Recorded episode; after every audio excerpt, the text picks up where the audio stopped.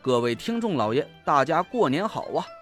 陈不争在这里祝大家身体健康，财源广进，虎虎生威。在新的一年里，我会为大家奉献更多、更好、更精品的有声书，给大家听个过瘾。从除夕到初七，我会为大家爆更，每天更新五集。在我的声音词条的每个页面啊，有个小圆圈，里面有个赏字。各位听众老爷，各位家人，您开心呐，就给我打赏个一块两块不嫌少，十块八块也不嫌多。毕竟啊，咱这书还有很多很多集要去听，而且是一直免费让大家听的，这我也得吃口饭嘛，是不是？谢谢了，各位听众老爷。第二百四十八集，我很想抱住田慧文，和他一起去承受接下来我们要面对的凶险，可我一动也不敢动。他脖子里的黄佩正在散发出爆裂的灼热气息，我生怕我一走神沧海福就会被黄佩的热气瞬间泯灭了。慧文，我也爱你，咱俩的好日子才刚开始。我我我哽咽着说不出话来。田慧文对我笑了：“累赘，我不怕，你就放心去做吧。你现在很厉害，连干爹和严前辈都夸你有本事呢。”你一定能解开我身体里的热气的，我相信你。我咬了咬牙说：“现在我要用沧海符压制黄佩的烈火气息，我也不敢保证能百分之百成功。要是一旦失败，不会的。”田慧文丢给我一个安慰的眼神，虽然我明知道这是他在说些安慰的话让我宽心，但我也别无他法。田慧文的丹田已经是通红一片，娇嫩的肌肤已经开始干裂发黄。再不赶紧给他解开黄佩的烈火之气，他很快就会被烧死的。我不敢再多想了，把全身的法力都聚集在掌心，凝神屏气，控制住沧海符，缓缓的朝他丹田里压了下去。田慧文的身体猛地颤抖了一下，脸上显出痛苦的表情。我赶紧收回法力。焦急的喊着他的名字，田慧文睁开眼朝我笑笑：“没事儿，冰凉凉的，很舒服。继续。”他的脸已经苍白的看不见一丝血色，我知道他在强忍着两道水火气息的撞击带来的痛苦。我深吸了一口气，沧海浮又慢慢的朝他丹田渗透了进去。这一次，田慧文一声也没吭，但是我能看得出来。他是在咬着牙，死死的强忍着。豆大的汗珠从他脸颊上不停的滑落下来，他的脸色一会儿红一会儿白，黄佩的烈火之气和沧海符的水行之力交替闪耀出红光和青光。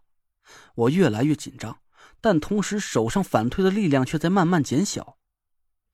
沧海符一点一点渗进田慧文的丹田，突然，我手上的反推力一下消失了。沧海符完全进入了田慧文的丹田，我赶紧喊了他一声：“慧文，你现在感觉怎么样？”田慧文没说话，他闭着眼睛深吸了几口气。我看着他的脸色慢慢的由红转白，足足过了两三分钟，这才恢复了正常的脸色。啊！田慧文吐出一口气，睁开眼睛看着我，我激动的一把抱住了他。田慧文也紧紧的搂着我，我们刚要庆祝这次又侥幸死里逃生，突然一声暴力的凤鸣回响在整个卧室里。这道声音和我以前听到凤佩发出的凤鸣声完全不同。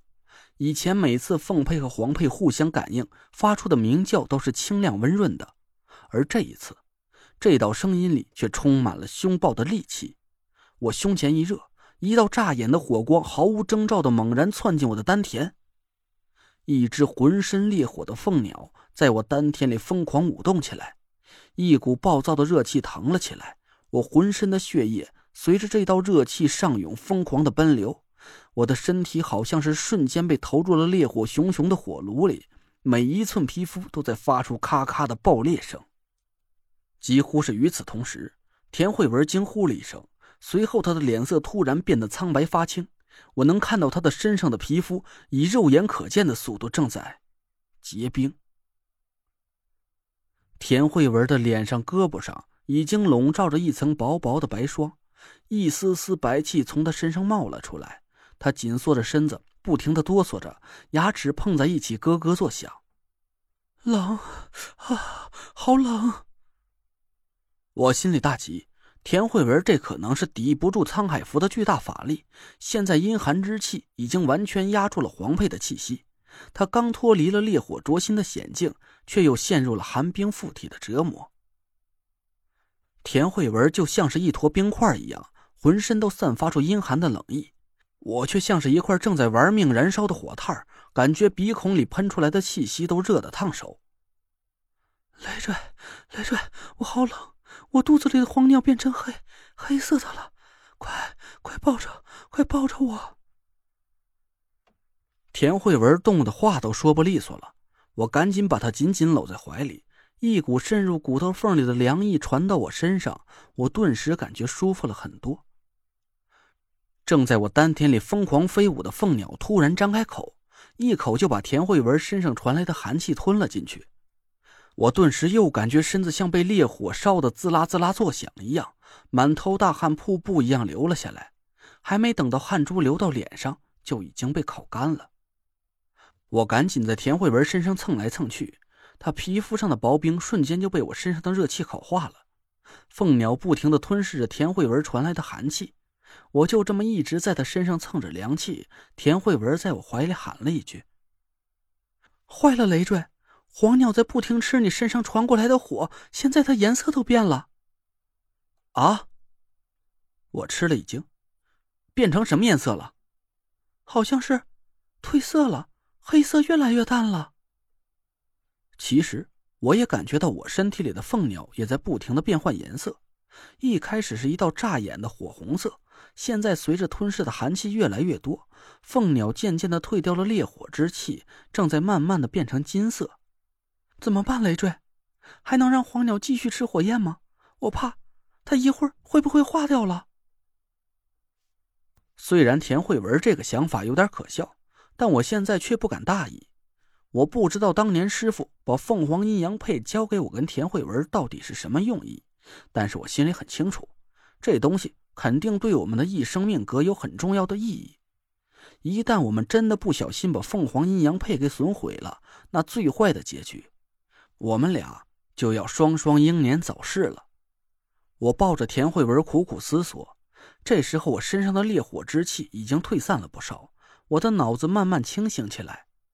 我努力的在脑海里搜寻关于凤凰阴阳配的所有信息。我想起了来中州之前的那一天，师傅把黄佩交给我，让我带上。他说来到中州找一个叫田老四的人，和他的女儿交换玉佩，结为夫妻。我想起了在火车上遇到的老疯子，他说师傅当年收留我是为了得到凤凰阴阳配，我不信他的话，他还絮絮叨叨的说了很多颠三倒四的疯话，什么凤凰双生一雌一雄，什么阴凤阳凰化雄破力。突然我脑子里一闪，回忆起了夏风在火车上和我说过的一段话：女阳凤，男阴凰，非相忌，命不长。太岁煞星和紫薇凤女阴阳颠倒，水火互济，结为夫妻之后，命格归位，一生大富大贵。我一边回忆着这些话，一边喃喃自语。田慧文奇怪的抬起头来看着我：“累赘，你在说什么呢？”我突然问了他一句：“你不是跟我说过吗？你知道我是怎么得到水星误会令的？”田慧文一头雾水的点头。我赶紧催问他。到底是怎么得到的？快告诉我！田慧文定定的看了我几秒钟，他突然扭捏起来，神情古里古怪的。